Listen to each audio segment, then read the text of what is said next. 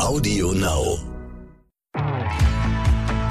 Vier Pfoten, zwei Beine und tausend Fragen. Der Hunde-Podcast mit Kate Kitchenham und Madita van Hülsen.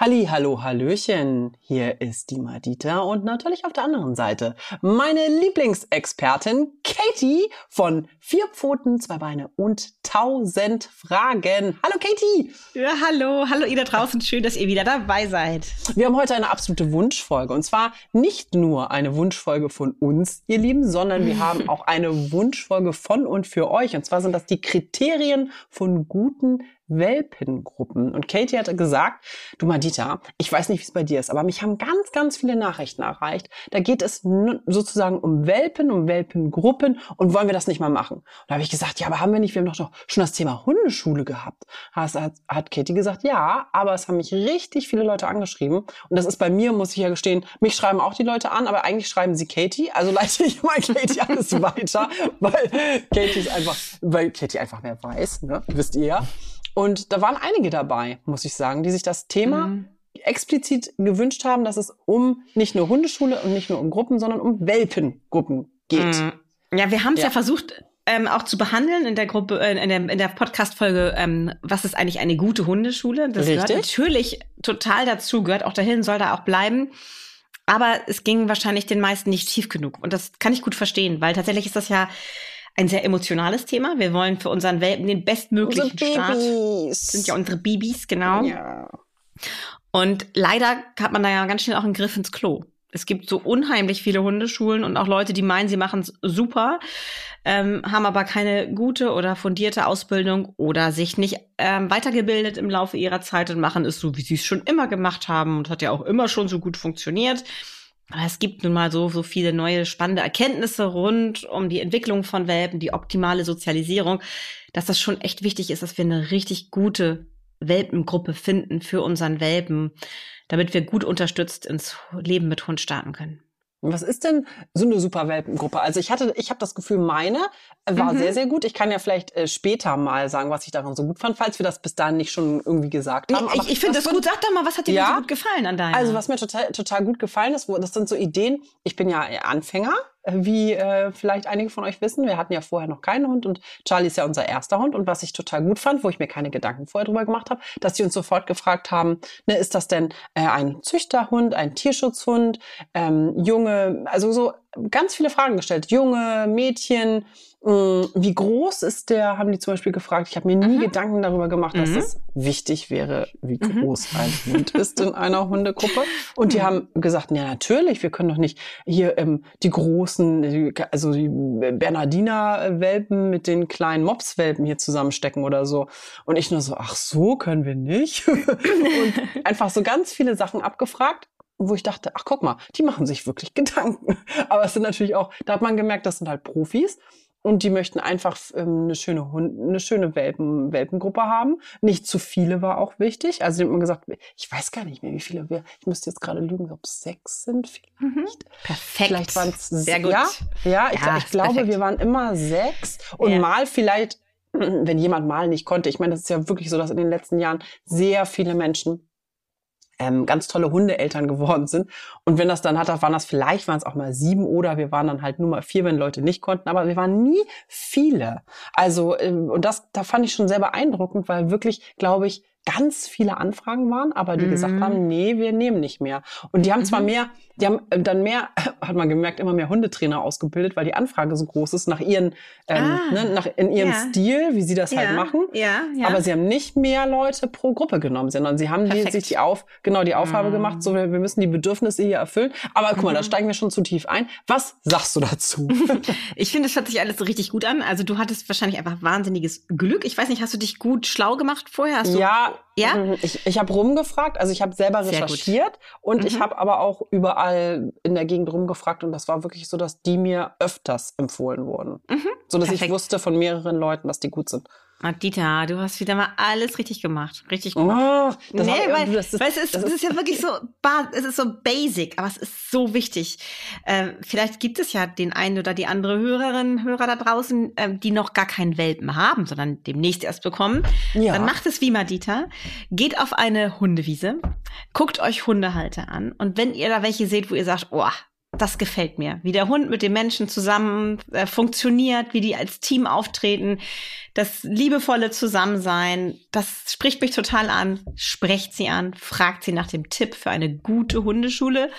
Und dann, wenn ihr vielleicht zwei, drei gute Hundeschulen bekommen habt, finde ich das großartig, wenn man vergleicht. Also, dass man anruft und sagt, hallo, ähm, ich bin Madita, ich würde gerne mal vorbeikommen und mir einmal eure Welpengruppe angucken. Ich stelle mich auch einfach nur an den Rand, bin ganz still, mucksmäuschenstill, sagt nichts. Ich will einfach nur gucken, darf ich? Und wenn dann eine Hundeschule sagt, ja, das geht nicht, das dürfen die nicht, dann ist es sowieso, sie raus. Ähm, aber wenn sie sagt, ja klar, kommen Sie, halten Sie Abstand wegen Corona vielleicht noch so, ne, zu anderen Leuten, aber bitte gucken sich das gerne an, was wir so machen ist das schon mal super. Und dann guckt man sich zwei, drei an und dann wird man große Unterschiede feststellen. Und wichtig ist natürlich auch dieses sich persönlich angesprochen fühlen. HundetrainerInnen sind sehr unterschiedlich in ihrer Persönlichkeit und das ist gut so, weil wir alle auch unterschiedlich sind. Und für den einen ist die richtig und für den anderen ist der richtig. Also deswegen findet ihr den richtigen, passenden Trainer, nehmt euch da ganz viel Zeit. Und dann gibt es natürlich noch so ein paar andere Kriterien die mir wichtig sind. Ich habe insgesamt sieben mir aufgeschrieben heute, die ich abarbeiten möchte, Madita. Oh. oh ja, ja, ja, ich weiß. Wir, äh. vor, vor, Nummer, vor Nummer eins würde ja. ich erstmal ganz, äh, wirklich die ganz bescheuerte Frage stellen, was du mir sagst, was eine Welpengruppe ist. Weil ich dachte immer, man geht da hin und merkt eigentlich, also am Anfang fand ich das so, habe ich mal, also erstmal ist hier immer erstmal 30 Minuten spielen und wir lernen hier überhaupt nichts. Mm, mm. Ja, das sind immer diese hochmotivierten Ersthundehalter, die denken so, so jetzt geht's los. Genau, bis jetzt mir aufgefallen, genau, bis mir natürlich aufgefallen ist, so wenn, wo ich dann über mehrere Wochen da war, dass diese ja. Spielen oder generell, das ist ja auch für das Sozialverhalten, das ist ja wichtig und das gehört natürlich dazu. Aber deswegen die Frage, was würdest du sagen, vielleicht eben genau Menschen wie mir auch, die das erste Mal bei so einer Welpenschule sind, was, was ist eigentlich eine Welpenschule? Was erwartet einen da so? Mhm. Also die absolute Prämisse ist, genau das, was du sagst, Welpen im ersten Lebensjahr haben so einen fetten Lehrplan, was sie alles lernen müssen. Ne? Also nochmal ganz kurz für euch zur Erinnerung, die müssen lernen, in der Menschenwelt mit uns Menschen zurechtzukommen, die müssen unser Verhalten verstehen lernen und all die Ge Regelungen unserer Gesellschaft, damit sie zu einem, ja, vollwertigen Mitglied dieser Gesellschaft werden können, das nicht nervt und sich verhalten kann. Das müssen die alles lernen, das ist wahnsinnig viel. Und dann müssen sie auch noch auf der Hundewiese klarkommen. Also die müssen mit anderen Hunden das Hundeverhalten richtig interpretieren und lernen, äh, darauf reagieren lernen. Also das liegt ihnen natürlich in den Genen. Sowohl das eine, der Umgang mit Menschen liegt Hunden in den Genen, als auch der Umgang mit Artgenossen. Trotzdem, nur weil es in den Genen liegt, heißt es nicht, dass wir es gleich sofort hundertprozentig können. Auch wir Menschen müssen lernen, uns in sozialen Situationen richtig zu äh, benehmen, müssen Verhalten lesen lernen, darauf richtig reagieren lernen. Das müssen Hunde alles auch nur nicht wie wir Menschen mit einer Spezies, sondern mit zwei sehr unterschiedlichen Spezies. Also deswegen, was man Dieter gerade sagte, dieser Fokus auf dem Sozialverhalten, der liegt ganz klar in diesen Welpenspielgruppen. Und das ist auch der Grund, warum eine gute Welpenspielgruppe so wahnsinnig wichtig ist. Aber um das auch gleich ganz wichtig vorwegzunehmen, es geht nicht nur darum, Welpen wild aufeinander loszulassen und das Hunde lernen, immer wenn ich einen anderen Hund sehe, darf ich gleich mit dem spielen. Weil da haben wir nämlich schon das erste problematische Verhalten vorprogrammiert. Das sind dann Hunde, die kommen auf die Hundewiese und hängen alleine und kreischen vor Aufregung, weil sie gelernt haben in dieser unkontrollierten Welpenspielgruppe, ich komme dahin und sofort darf ich mit allen spielen und ich darf auch so spielen, wie ich will. Und da geht es dann meistens darum, dass ich gewinne, weil gewinnen fühlt sich gut an. Also hier ist es ganz, ganz wichtig, dass die Hunde auch lernen, in der Welpenspielgruppe nicht nur sozial sich auseinanderzusetzen, sondern das Wie sie sich sozial auseinandersetzen miteinander, aber vor allen Dingen auch die Pausen, das mal nicht dürfen, mal nicht zu dem anderen hin dürfen, bei Menschen bleiben, der Versuchung zu widerstehen, dem sofort zu interagieren, sondern erstmal zur Ruhe zu kommen, sich auf den Menschen zu konzentrieren und dann in das Spiel starten zu können. Eine wahnsinnig wichtige Voraussetzung, dass man nicht so total überdrehte Hunde hat, die den Anblick von Artgenossen immer verbinden mit überdrehter, hysterischer Interaktion. Oh, da wird dir das sehr gefallen. Und bei unserer Hundegruppe war es tatsächlich so, dass wir immer, wenn wir angekommen sind, dann mussten wir erstmal alle erzählen, was die Woche über passiert ist. Weißt du, wie so eine Psychologiestunde. Also Sehr gut. Ehrlich, Ja. ehrlich gesagt, für mich zum Beispiel ist eine, äh, ich kann das ja nur aus der, aus der Nicht-Experten-Warte sagen, aber für mich ist eine gute Welpengruppe auch, dass man als Mensch ein bisschen psychologisch mitbetreut wird. Hui, Noxy, was hat Noxy meint sie? Welt, ja. Wir haben Noxy hat was- im Garten mit dem Kind. Garten. Und die spielen jetzt auch noch mit seinem Ball. Wartet mal Oh, das kurz. ist natürlich. Ja, ja, ja. Also deswegen, ich, für mich ist es wirklich so, dass ich das total toll fand, dass wir in unserer Welpenschule immer angekommen sind. Und dann haben wir erstmal die Woche über gesagt, was uns so passiert ist, was uns so bewegt hat. Und genau diese Zeit, die wir alle gesprochen haben, ne, das war bestimmt auch kein, du auch bei sechs Leuten, ne, redet jeder zwei Minuten, kannst ja ausrechnen, das dauert, das dauert. Und da mussten die Hunde erstmal warten weil wir nämlich geredet haben. Und da fand ich das immer schon so, ich als Anfänger dachte immer so, oh, wie gemein, die wollen doch spielen. Nein, Und da hat, genau, da hat Antje dann auch gesagt, nee, das ist für die ganz wichtig, dass die lernen. Wir können die Sehr nicht gut. jetzt sofort von alleine Ja. machen. Und da habe ich auch gedacht, hm, okay, guck mal, so Unterschied, also Mhm. hätte ich ja nicht gedacht, aber da habe ich auch gemerkt, ach, das ist der Sinn davon. Danke, jetzt habe ich es Genau, verstanden. Das war alles Kalkül. Natürlich Ja. wollte sie auch gerne von euch ein bisschen hören, was ihr so gemacht habt und was Ja, ja. so ein bisschen raushören, was eure Problemchen vielleicht sein könnte in eurer Persönlichkeit, die es euch vielleicht schwer machen, mal konsequent aufzutreten und sowas kriegt sie natürlich alles mit, wenn sie gut zuhören kann als Hund Hundetrainerin. Ähm, aber vor allen Dingen wollte sie dass die Hunde zur Ruhe kommen. Dass sie erstmal ankommen und sich äh, runterfahren. Und das gelingt nämlich besonders gut in solchen Vorstellungsgruppen einmal die Woche, wo man erstmal so ein bisschen Psychokram bespricht, weil wir Menschen dann uns gegenseitig zuhören, auch selber ruhiger werden. Das überträgt sich wiederum auf den Hund. Ah, genau. Wir lachen. Jemand erzählt irgendwas, was uns vertraut vorkommt und das finden wir witzig und dann äh, fühlen wir uns natürlich abgeholt und teilen das Gefühl und lachen alle und stimmen uns gegenseitig zu. Jemand ergänzt noch was, es wird wieder noch mehr gelacht. Hunde lernen sehr schnell. Das Lachen bedeutet, dass es sich um eine gelöste Stimmung handelt und die Menschen alle gut drauf sind und umso länger ihr im Kreis steht und redet, umso entspannter redet ihr noch. Am Anfang seid ihr noch gestresst, kommt an, habt vielleicht noch im Hinterkopf, äh, hoffentlich läuft das mit dem Mann und dem Baby gut und seid noch so ein bisschen in eurer Stimme noch ein bisschen so und redet so, wenn ihr irgendwas erzählt. Und am Ende, wenn die Gruppe dann alle, jeder dran war einmal, dann redet der Letzte redet schon so ein bisschen entspannter und ruhiger und alle lachen. Und dann geht's erst richtig los. Und genau das ist super toll. Richtig schön gelöst. Ah, guck mal einer Ja. an. Also, das ist auf jeden Fall zum Beispiel schon ein guter Einstieg bei so einer Das ist ein ne? guter, Wenn guter Einstieg, wenn du sowas siehst, ja. Mhm. Verstehe, verstehe. Alles klar, okay. Warum und warum zum Beispiel war das bei uns so, dass die, dass man halt nicht mehr als sechs, sag ich mal, hab und warum sollen die Mhm. gleich groß sein? Mhm. Ja, da können wir ja schon mal gleich zu unserem ersten. Ähm, Oh ja, schon, genau. Fang, du hast ja, Ja, sieben genau. Punkte noch. Schieß sieben los, Punkte lieber. ja. Sieben Punkte. Genau. Ja, Ich- das, das ist Achtung, tatsächlich- jetzt kommt das Sieben-Punkte-Programm von Katie. Genau, das mit der Größe ist die Gruppenzusammensetzung. Da komme ich, ist mein dritter Punkt. Die Gruppengröße, also wie viele Hunde in einer Gruppe sind, ist die Gruppengröße mein zweiter Punkt. Und erstens, ich fange mal mit erstens an. Ja, und das ja. ist das, äh, woran man erkennt, dass deine ähm, Hundetrainerin offensichtlich eine sehr gute Ausbildung genossen hat. Ähm, das ist eben halt die Art und Weise, wie ich vorgehe, wie strukturiert ich bin in, der, in, der, in dem Aufbau der Gruppe, ähm, in dem Gruppenmanagement. Und das geht eben halt, das, auch das gehört ja zur Ausbildung dazu. Es geht nicht immer nur bei der Au- Ausbildung zum Hundetrainer darum, Verhalten von Hunden richtig einschätzen zu können und zu wissen, wie ich darauf reagiere, damit ein Hund ein bestimmtes Verhalten unterlässt oder ein anderes Verhalten dann dafür zeigt, sondern vor allen Dingen geht es darum, ähm, ja, pädagogisch, didaktisch klug vorzugehen, dass ich die Menschen erreiche und ihnen auch und da und gleichzeitig bei den Hunden entsprechendes bewirke. Und hier hast du gleich bei dieser Zusammenführung der Gruppe am Anfang jeder Stunde und dem gemeinschaftlichen Reden kriegst, merkst du, da steckt ganz viel Wissen und Erfahrung dahinter. Und klar, jeder fängt mal irgendwann an. Nicht jeder Hundetrainer hat von Anfang an wahnsinnig viel Erfahrung. Das geht nicht. Wir alle sind mal irgendwann Anfänger. Aber die gute Ausbildung ist etwas, worauf ich unbedingt achten würde, dass ein Hundetrainer wirklich eine zertifizierte gute Ausbildung besucht hat, sich ständig weiter fortbildet. Hundetrainer, die das machen, zeigen das auf ihrer Website auch, bei wem sie überall Fortbildungen gemacht haben und ständig auch, das müssen sie auch, ist auch gefordert mittlerweile zum Glück, aber ähm, das da kann man ja auch so einiges dran erkennen an den Bezeichnungen dieser Seminare, der Praxisseminare, Theorieseminare, die besucht wurden. Genau, ähm, es ist ein wichtiges Kriterium, das dafür sorgt, dass jemand so gut strukturiert in eine Welpengruppe starten kann. Dann das, was du schon erwähnt hast, die Gruppengröße. Und zwar sind wir heute so dabei, dass wir sagen, ungefähr die Größe eines Wurfes kann ein ah, Hund erfassen okay. in einer Ach, Gruppe. Verstehe. Genau. Also wenn Welpen geboren werden, haben sie ja meistens so Gruppengrößen, also Wurfgrößen, Anzahl von Geschwistern von ungefähr acht bis zehn. Mhm. Zehn ist schon sehr viel, acht ist perfekt, sieben, sechs auch noch super gut.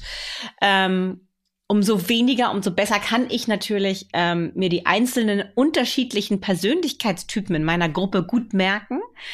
Ähm, aber zu wenige dürfen es auch nicht sein, denn wir brauchen schon eine gute Mischung an Persönlichkeitstypen. Deswegen ist es auch immer gar nicht so optimal, wenn eine Hündin nur zwei Welpen hat oder nur sogar ganz schlimm nur einen Welpen. Ist immer gut, wenn ein Welpe mit mehreren Geschwistern aufwächst, weil innerhalb eines Wurfes, auch wenn es eine Rasse ist, jeder weiß, der schon mal verschiedene Hunde einer Rasse hatte, dass keiner wie der andere ist. Jeder hat seine ganz einzigartige Persönlichkeit. Persönlichkeit steht immer über den Rasseeigenschaften. Und entsprechend haben wir in einer bunt gemischten Welpengruppe mit verschiedenen Rassen, Mischlingen natürlich sehr unterschiedliche Persönlichkeitstypen, die auch noch in ganz unterschiedlichen, ich nenne es mal, Verpackungen daherkommen. Also ganz unterschiedlich aussehen. Und damit bilden sie die Realität der Hundewiese ab. Denn was die Welpen, wenn sie von einem guten Züchter kaum bisher nur kennengelernt haben oder fast nur, waren Hunde, die genauso aussahen wie sie selbst.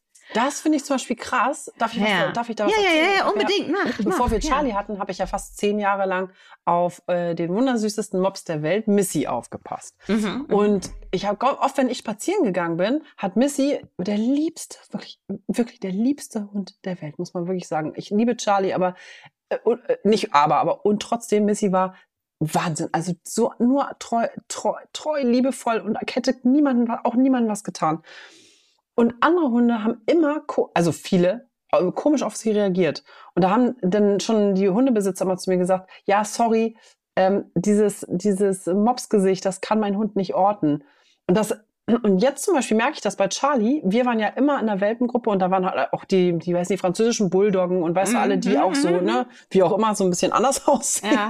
Und da merke ich halt zum Beispiel, Charlie erkennt das gar nicht. Der kommt mit jedem Hund, also der findet keinen Hund komisch. Der findet keinen Dreibeiner komisch, der findet einen Einäugigen nicht komisch, der findet die französische Bulldogge nicht komisch, der findet einfach alle gleich lustig. Ja. ja. Und das hat, das merkt man, dass früher, glaube ich, waren Leute halt viel weniger, keine Ahnung, so kommt es mir vor, auch weniger in Hundeschulen oder sowas oder haben das halt mehr selber gemacht. Aber ganz viele kennen gar nicht diese verschiedenen ähm, Arten. Von so sieht's aus. So, sorry. So, so. Jetzt nee, aber es ist, es ist genau das, was du beschreibst, ist tatsächlich so, Hunde sind sorry, das zu sagen, so eine Art Rassisten schon auch. Ja, wenn du sie sorry, immer nur mit wirklich. gleich, ja, wenn du sie ja. immer nur mit gleichgesichtigen, nenn ich es mal, Hunden interagieren lässt, können sie deren Gesichtsmimik wahnsinnig gut lesen.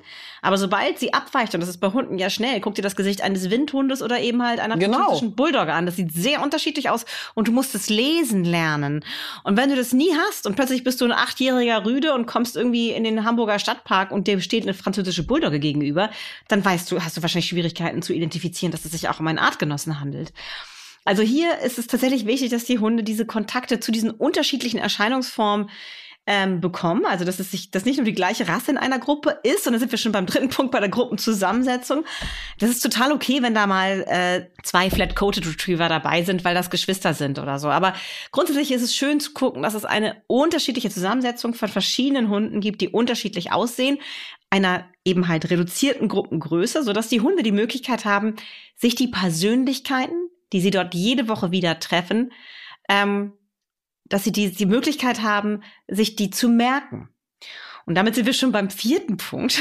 Oh. Und das ist, das ist die feste oder eben halt die offene Gruppe. Und ich bin ein ganz großer Befürworter einer festen, festen Gruppe. Gruppe. das glaube ich. Ja. ja. Weil ich bin, ich weiß, es ist schwieriger zu organisieren für Hundeschulen am Anfang. Wenn man sich erstmal dran gewöhnt hat, glaube ich, ist das eine super Sache. Also ich habe hier eine Hundeschule in Lüneburg, die das eigentlich nur noch anbieten, weil das so beliebt ist.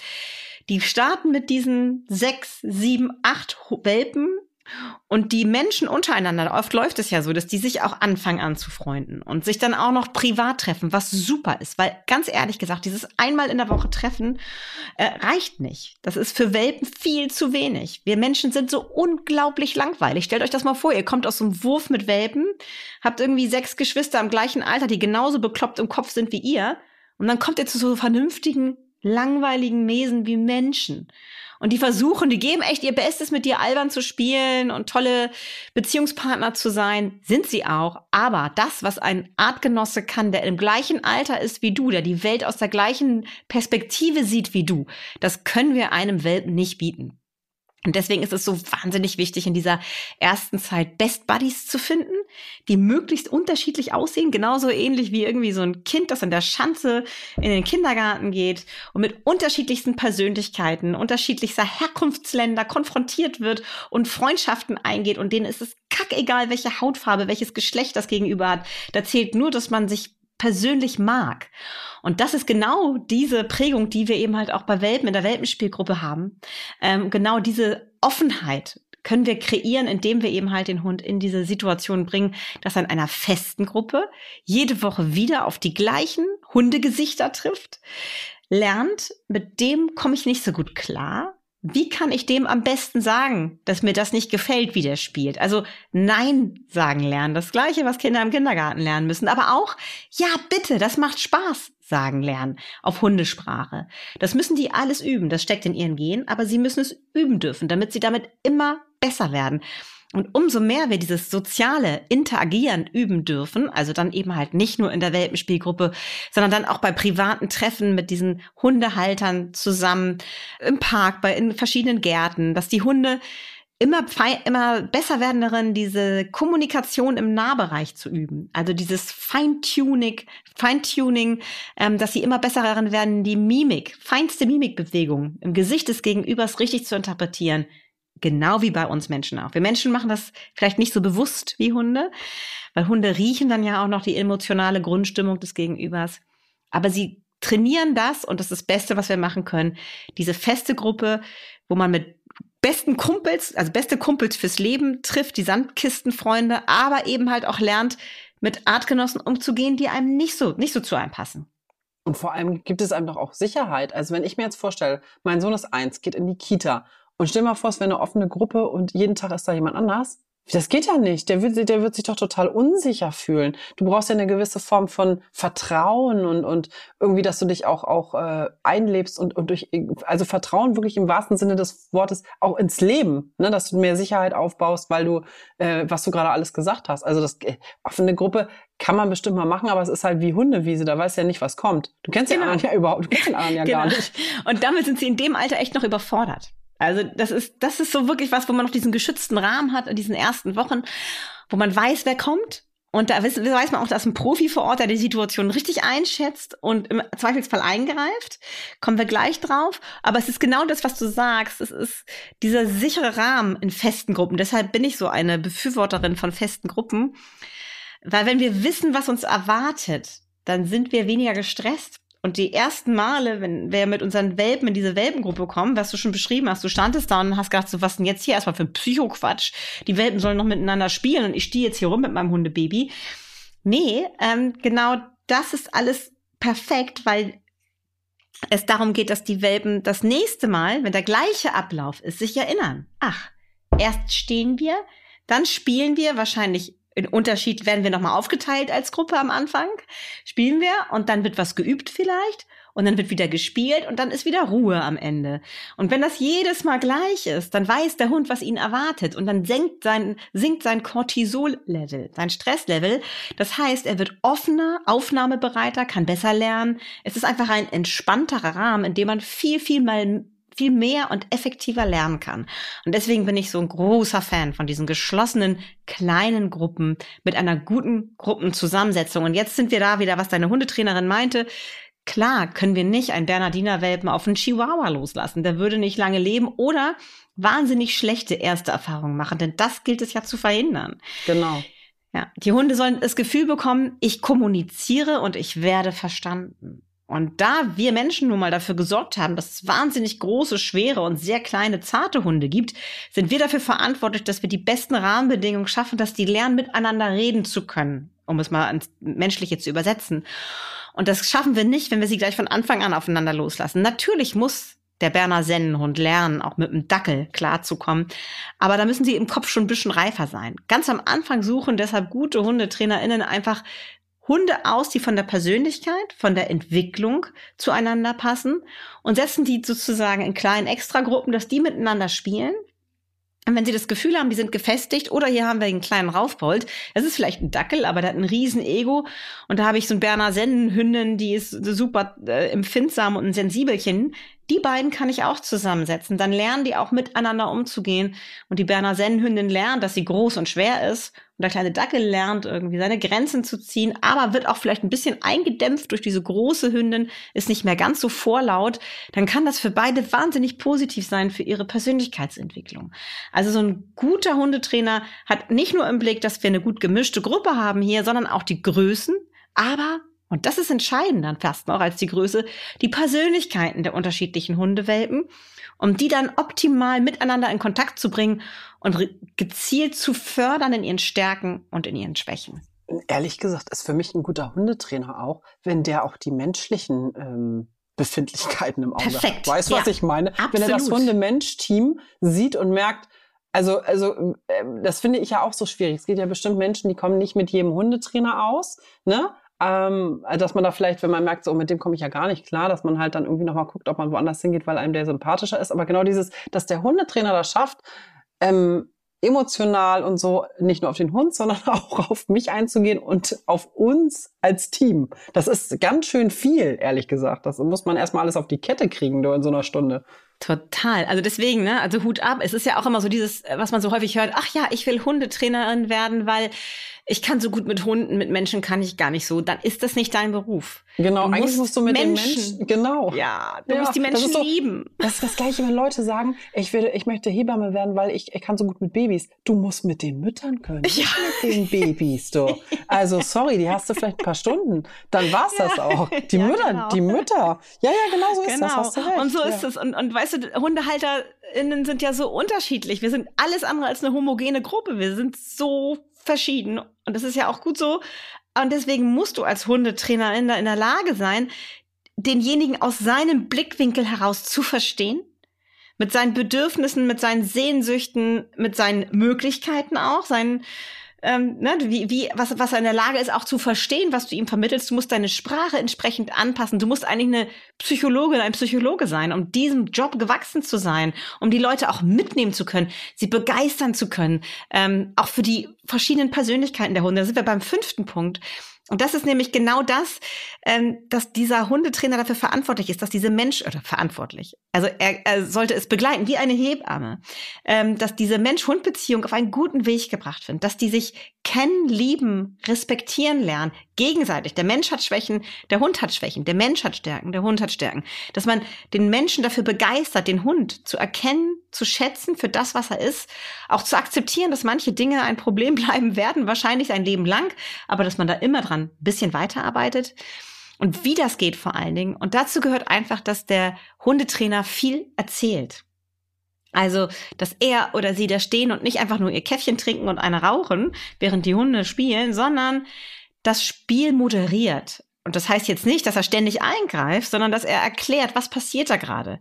Warum lasse ich diese Situation laufen? Erklärt, ich möchte gern, dass diese Hündin lernt, nein, ich will das nicht zu sagen. Wenn ich sie jetzt ständig, wenn ich ständig den Raufbold wegnehme, der sie hier gerade bedrängt, dann lernt sie das nicht. Wenn ich das Gefühl habe, das ist zu viel jetzt für sie, dann begrenze ich den Raufbold und erkläre das auch, warum ich ihn jetzt begrenze, weil sie mir dieses und dieses Verhalten gezeigt hat und daran habe ich erkannt, sie ist überfordert, sie ist zu gestresst, sie kann das jetzt nicht. Sie muss es vielleicht mit einem anderen Hund, der nicht so massiv ist, besser lernen. All das mache ich nicht einfach nur, ich greife nicht einfach nur ein, sondern ich erkläre die ganze Zeit, warum ich was tue. Und warum mache ich das als gute Hundetrainerin, als guter Hundetrainer? Ich möchte, dass die Menschen selbst handeln können. Ich möchte sie von dieser Hilflosigkeit, oh Gott, ich kann die Hunde gar nicht einschätzen, ich kann das Gewusel gar nicht deuten, was hier gerade alles passiert, ähm, dazu bekommen, dass sie genau hinsehen, dass sie immer mehr sehen, dass sie immer mehr lesen können, das Hundeverhalten, die verschiedenen Persönlichkeiten verstehen können und verstehen, wann und wie sie eingreifen müssen. Denn diese Eigenverantwortung müssen sie ja auch irgendwann auf der Hundewiese übernehmen. Und genau das muss der Hundetrainer leisten können. Verhalten vermitteln, so dass die unterschiedlichen Menschen vor Ort das auch verstehen können und dass ich sie mitreiße, dass ich sie mitnehme und ihnen zeige, dass es was Gutes und ihnen das Zufall, dieses Zutrauen gebe, ihr schafft das, ihr könnt das und sie auch mal machen lasse. Dass ich das nicht die ganze Zeit mache, sondern dass ich irgendwann, was weiß ich, in der vierten Stunde auch mal die Verantwortung übergebe und sage, guck mal, jetzt siehst du deinen Rüden, der ist hier schon wieder dick auf die dabei auf die Pauke zu hauen und hat sich jetzt hier den Schwächsten aus der Gruppe rausgesucht. Jetzt ist dein Moment äh, gekommen, wo du das Abbruchsignal, was wir vorher geübt haben, in einem anderen Zusammenhang, jetzt anwendest auf Entfernung. Soll er das unterlassen? Versuch das mal. Und dann übt man das in diesen sozialen Situationen, so wie es im echten Leben dann ja auch auf der Hundewiese wäre. Und diese, dieses Fördern der Persönlichkeiten der Welpen und der Fähigkeit der Menschen, richtig eingreifen, richtig einschätzen zu können, ist wahnsinnig wichtig für eine wirklich gute, gut geführte Welpengruppe. Wo du gerade sagst, mit Übungen und ähm, so weiter, fällt mir gerade ein, gibt es da ganz bestimmte Übungen, wo du sagst, das muss in einer Hundeschule auf jeden Fall, oder Welpen, Entschuldigung, Welpenstunde auf jeden Fall beigebracht werden. Ich erinnere mich nämlich an, an also äh, an, an Bleib, ne, Sitz und Bleib, das war so der Standard, weil Bleib aber auch wichtig ist, also finde ich auch, ne, mhm, dass das, mhm, dass das mhm. Äh, wegen Gefahren und überhaupt, also auf, also, dass er da so wirklich stoppen bleibt. Ich überlege gerade, was noch war. Guck mal, ich erinnere mich gar nicht. Und, und, wir haben die Hundeschule sogar, weil wir die so gut fanden und wir ja auch ähm, einfach immer viel um die Ohren haben. Wir haben die dreimal gemacht die, die gleichen, den gleichen Kurs, weil wir es immer gut fanden, das nochmal zu wiederholen. Weil ich bin so auch so ein Typ, ich schaffe das vielleicht zu Hause nicht. dann weiß ich wenigstens einmal die Woche machen wir das wirklich richtig gut, auch wenn ich es im Alltag natürlich versuche. Also sorry, die Frage war, gibt es da bestimmte Übungen, wo du sagst, da sollte man darauf achten, dass das, dass das, ja, ist das auch ein Punkt von den sieben Punkten? Ja, Punkt Nummer sechs. Ach, lustig. Okay, sorry, geht los. Genau, also natürlich ist im Vordergrund steht das soziale Üben, das, äh, der soziale Austausch. Aber ganz wichtig sind natürlich auch, dass man die ersten Trainingstipps gibt. Wie übe ich das eigentlich richtig? Sitzen, bleiben, Leinführigkeit. Komm, komm, ganz, ganz, ganz wichtig, dass der Hund gerne fröhlich zu dir angerannt kommt. All diese Dinge müssen HundehalterInnen lernen, wie sie das richtig ihren Hunden beibringen. Ähm, da finde ich es total schön, wenn die Hundetrainer einen individuellen Spielraum auch lassen, weil jeder von uns ist ja auch anders und hat so seine Vorlieben oder Abneigungen. Wenn man als Hundetrainerin das ganz anders sieht, kann man denjenigen, diejenige ja auch mitnehmen und erklären, warum man das vielleicht anders machen würde an deren Stelle. Ähm, aber dass man das nicht verurteilt. Also der Klassiker ist irgendwie, dass man keinen Bock hat so auf so viel Leckerli-Getüle, sondern lieber spielen möchte mit seinem Hund. Und dann gibt es ja Hundeschulen, die verdrehen dann die Augen und sagen, nee, dann bist du hier falsch sondern dass man die Leute eher ein bisschen mitnimmt und sagt, ja, aber vielleicht ist es auch okay, das mal zu machen. Aber grundsätzlich ist deine Idee mit dem Spielen eigentlich super, weil Spielen ist gut für die Bindung und kann Hunde unglaublich gut motivieren. Aber hin und wieder kannst du auch durchaus mal was Leckeres geben für irgendwas, was der Hund toll gemacht hat. Also, dass man so versucht, als Hundetrainerin denjenigen auch abzuholen mit seiner Meinung, dass die nicht schlecht ist, aber vielleicht das noch ergänzt durch sein Erfahrungswissen. Was er dann oder sie damit macht, ist ja völlig auf, offen. Aber ich finde diese Offenheit beim Trainer immer total wichtig auch, dass man da auch nicht so zu, mit viel, zu viel Vorbehalten an Menschen herangeht und dass man das übt zusammen. Gerade dieses Üben in der Gruppe, das Kommen, äh, Impulskontrolle. Also irgendwas sitzen bleiben, aushalten, dass, also bei Nox war es zum Beispiel so, sind dann irgendwie Bälle, Spielzeuge an den Hunden vorbeigeflogen und sie mussten sitzen bleiben. So, das waren so die ersten Impulskontrollübungen. Es passiert was Aufregendes und ich bleibe sitzen. Das ist, wie du gesagt hast, was wahnsinnig Wichtiges fürs Hundeleben und dass man das in unterschiedlichen Variationen mit den Hunden in der Gruppe übt. Warum in der Gruppe? Weil in der Gruppe ist es noch schwieriger, weil nebenan sitzt ja der beste Kumpel, mit dem man am liebsten weiterspielen würde. Da muss man sich nochmal zusätzlich zusammenreißen. Oder man kann Hunde abgucken. Ja, oder? Madita, super, das wollte ich gerade sagen. Hunde lernen so viel durch Beobachtung. Und Hunde sind kleine Streber, die meisten jedenfalls. Und dann sehen sie, wie irgendwie äh, die dicke äh, Trine irgendwie äh, das schon super toll kann und dafür irgendwie wahnsinnig gelobt wird dann wollen sie das auch. Und dann gucken sie ganz genau hin und dann lernen sie viel, viel, viel schneller, als wenn man das stundenlang stupide und langweilig im Garten alleine übt. Und äh, das Schöne dabei ist eben halt auch, dass die TrainerInnen ja auch eine Ausbildung haben und wissen, wie man das Hunden besonders schnell und gut beibringen kann. Und so kann man von Anfang an dafür sorgen, dass so die klassischen Fehler der Ersthundehalter vermieden werden und die Erziehung viel besser und viel schneller klappt. Also diese ersten Trainingstipps für diese Basics im Hundeleben, ähm, die gehören auch in eine Welpengruppe. Und das ist auch schön, dieser Wechsel aus Spiel, Bewegung und konzentrierten Üben und dann wieder Spielen und Bewegung ist super gut, um neue Lerninhalte langfristig im Langzeitgedächtnis zu verhaften. Also auch gerade dieser Wechsel von ich darf mich austoben und Spaß haben mit ich äh, in einer vertrauten Gruppe vor allen Dingen äh, mit ich lerne etwas ist wunderschön geeignet ähm, ja um langfristig etwas zu etablieren beim Hund. Ab wann ist es denn überhaupt sinnvoll? Weil ich fand das zum Beispiel auch ganz spannend. Ich habe gefragt sofort, weißt du, wie ich, ich bin ja immer so übereifrig und habe dann äh, direkt, wir hatten Charlie noch nicht und da wollte ich ihn schon zur Welpengruppe anmelden. Und da hat sie auch gesagt, jetzt entspannt euch mal. Der Hund soll erstmal ganz in Ruhe ankommen. Und wenn der hier ein paar Wochen bei euch ist, dann kannst du nochmal anrufen. Mach ich so, ja, aber der muss doch, ich muss das doch alles wissen und ich muss doch lernen. Und sie so, nee, das Erste, was jetzt wichtig ist, ist Bindung. Also entspannt Spannung so. Das fand ich auch total gut, ne? dass sie nicht gleich super an. ja, kommt vorbei oder so, sondern äh, der soll sich erstmal einleben. Das ist das Wichtigste für den kleinen Pups und dann könnt ihr irgendwann mal wieder anrufen. ja, das ist wirklich so. Also es kommt ein bisschen darauf an, wie alt der Hund ist und was er so an Vorbildung, sage ich, äh, auch schon mitbringt. Mhm. Was würdest du denn sagen? Was ist, was ist denn generell jetzt, also nicht für Charlie, sondern für, für allgemein, wenn du jetzt ähm, mhm. Welt machst, was ist dann ein gutes Alter? Also wenn Welpe so mit zehn Wochen zu uns kommt, das sollte er ja mittlerweile haben, da gehen ja irgendwie auch immer mehr Züchter hin, dass sie die Welpen erst mit zehn Wochen abgeben, dann würde ich ihm schon eine Woche geben, um bei uns zu Hause anzukommen. Dann wird's aber auch langsam für den Hund echt langweilig. Also da auch da kommt es auf die Persönlichkeit an. Manche sind da ähm, schneller, andere sind da brauchen noch mehr Zeit für die Eingewöhnung. Aber da würde ich schon gucken, weil es ist eben halt, was ich eben schon erzählte, wir Menschen können uns noch so viel Mühe geben, wir kriegen das nicht hin, so aufregend, lustig und spannend zu sein wie ein gleichaltriger Artgenosse. Und um diesem Bedürfnis nach Austausch und auch Lernen eben halt auf, mit jemandem, der auf gleicher Ebene befindet, wie du, sich befindet wie du, äh, gerecht werden zu können, ist es einfach wichtig, dass wir dann auch irgendwann in die Hundeschule gehen und da Hundefreunde finden für unseren Hund, damit er parallel zu dem Lernstoff, wie man mit uns Menschen lebt, auch dieses, wie verhalte ich mich mit Artgenossen richtig üben kann. Ähm, und deswegen, ja, ist es in dem Bereich elf, zwölf Wochen sollten die dann in die Hundeschule auch gehen. Ja, ich glaube, bei uns, er war ja schon vier Monate und kam ja aus dem Auslandstierschutz. Was heißt schon, ist ja auch noch, oder viereinhalb. Und wir haben dann aber zwei, drei Wochen gewartet. Aber Charlie ist natürlich auch ein spezieller ist eine Sonder genau, äh, Hunde genau, aus dem Auslandstierschutz. Flieger angekommen, ja. mitten in die Stadt. Ich meine, das ist ja wie wenn man den armen Pups äh, mitten nach Tokio verpflanzt mhm. und da soll er erstmal klarkommen, ja. ey. Ja, ja, das ja. war, aber ich glaube auch, wir haben so ich, zwei, drei Wochen haben wir gewartet. Ja.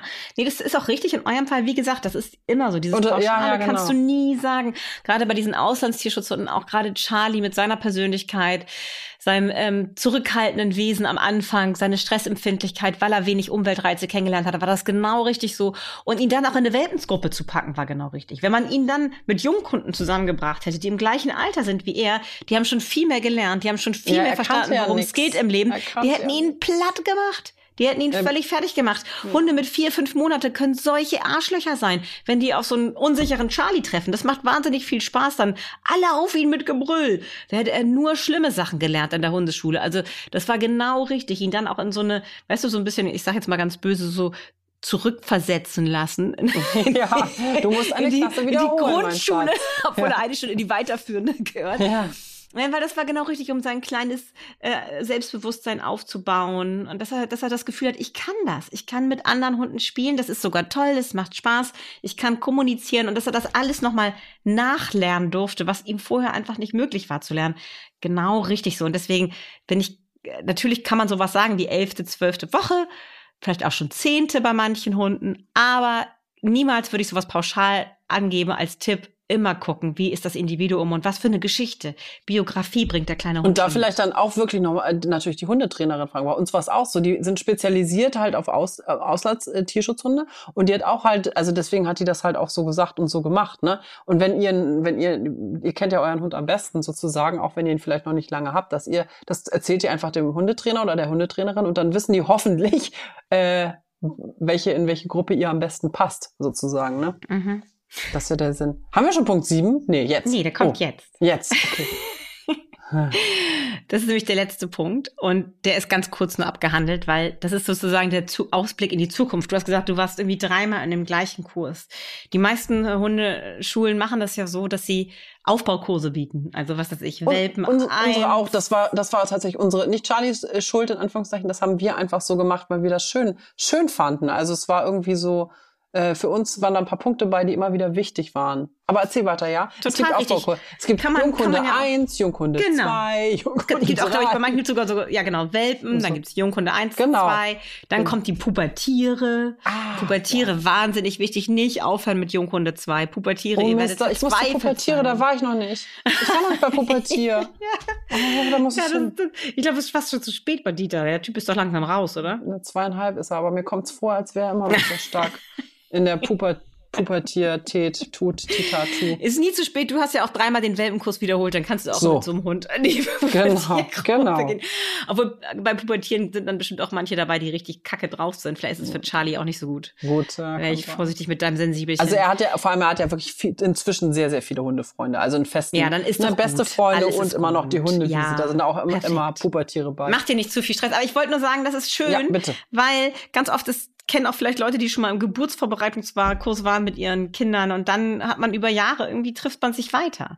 Und die Kinder entwickeln sich und man kann sich immer wieder auch gegenseitig Ratschläge geben und man entwickelt richtig feste Freundschaften über die Jahre. Und äh, diese weiterführenden Kurse sind machen einfach Spaß zusammen diese Zeit dieses erste Jahr zu durchleben und dann kann man später vielleicht auch noch mal irgendwann trifft man sich wieder beim Agility beim Mentrailing Kurs es macht einfach sehr viel Sinn, wenn man eine gute Hundeschule gefunden hat, der auch treu zu bleiben und sich permanent weiterzuentwickeln, sich persönlich, aber auch den Hund. Dass man nicht aufhört, wenn er das Grund-ABC kann. Denn das ist ja auch der Klassiker, dass wir hochmotiviert in diese Welpen, in diese Hundehaltung starten und ganz viel mit dem Welpen machen im ersten Jahr und dann kann er alles und dann lassen wir ihn sozusagen, ich übertreibe jetzt mal fallen und dann den Rest seines Lebens trottet er nur noch neben uns her. Hunde lieben es zu lernen, lieben eine Aufgabe im Leben und deswegen ist es schön, wenn man eine Hundeschule gefunden hat, die so gut ist, dass man gerne auch noch mal den einen oder anderen Kurs dazu buchen möchte.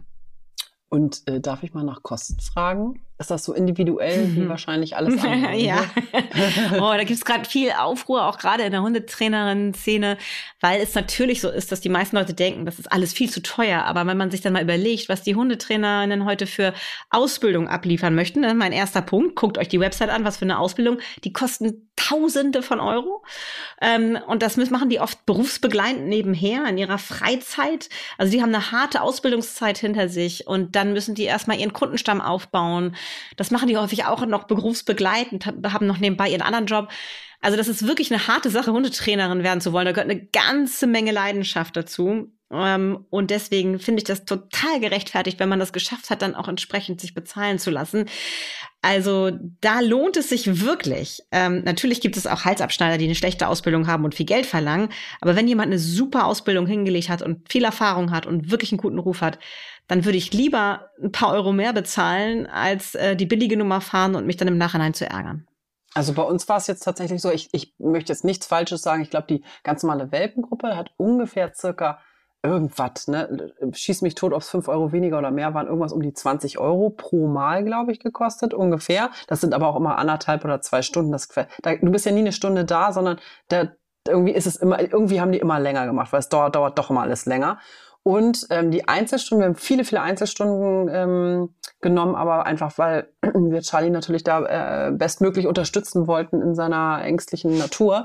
Und da, glaube ich, ist es auch normal, sorry, finde ich, wenn jemand 60 bis 80 Euro nimmt. Also das Finde ich halt gut, dass du das so siehst. Ganz, aber es ist ich, weiß, ich weiß, dass, genau, ich weiß nicht, dass ich das, ich weiß, dass sich das nicht jeder leisten kann. Und wir haben auch nicht gedacht, dass wir ähm, so viele Stunden bräuchten, weil das ist äh, doch äh, viel gewesen und wir auch sicherlich, wir sind ja jetzt nicht vorbei, eigentlich bräuchten wir mehr, noch mehr, wir schaffen es nur zeitlich nicht. Und mir ist das wirklich völlig klar, dass sich das nicht jeder leisten kann, äh, einmal die Woche oder einmal im Monat äh, 80 oder 60 Euro auszugeben. Und trotzdem muss ich sagen, es bringt natürlich, ist doch klar, äh, wenn, wenn man selber Skifahren lernt ne, und man hat Einzeltraining, bringt das auch mehr, als wenn du in einer Gruppe mit zehn Leuten bist. Kannst du dir ja vorstellen. Also und dann, wie du sagst, dann bezahle ich doch lieber einmal die 80, als wenn ich zehnmal nur 10 Euro bezahle, aber lange nicht so viel lernen wie bei den 80. Da zahlst du doch am Ende mehr, wenn du, Leute, ihr wisst doch, ne, Kopfrechnen und so. Also das äh, lohnt sich. Obwohl ich da auch noch mal eine Lanze brechen möchte fürs Gruppentraining. Ich finde beides. Ja, beides, beide, genau, ich ja. wollte gerade sagen, also bei uns mhm. war die Kombi halt total wichtig, ja. aber ich, wie gesagt, ich kann es auch verstehen, dass das natürlich nicht jeder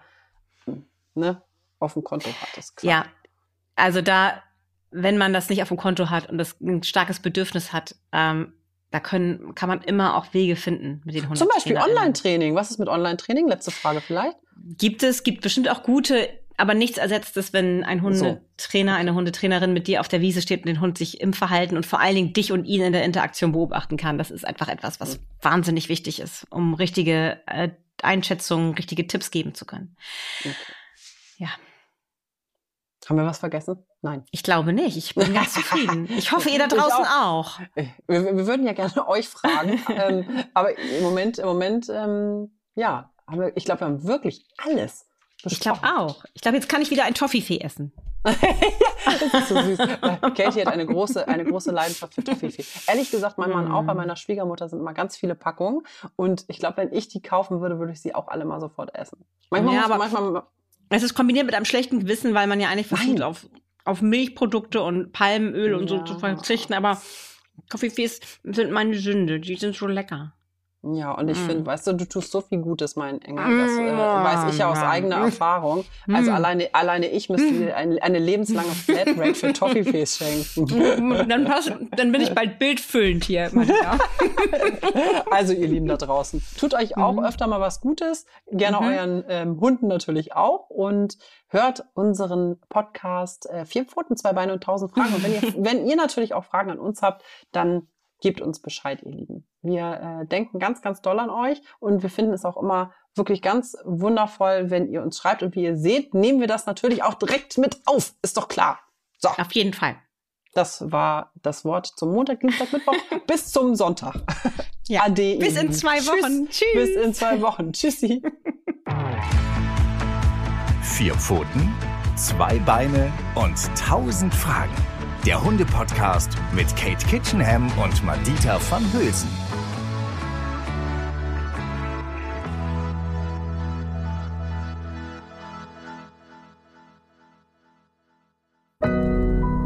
Audio Now.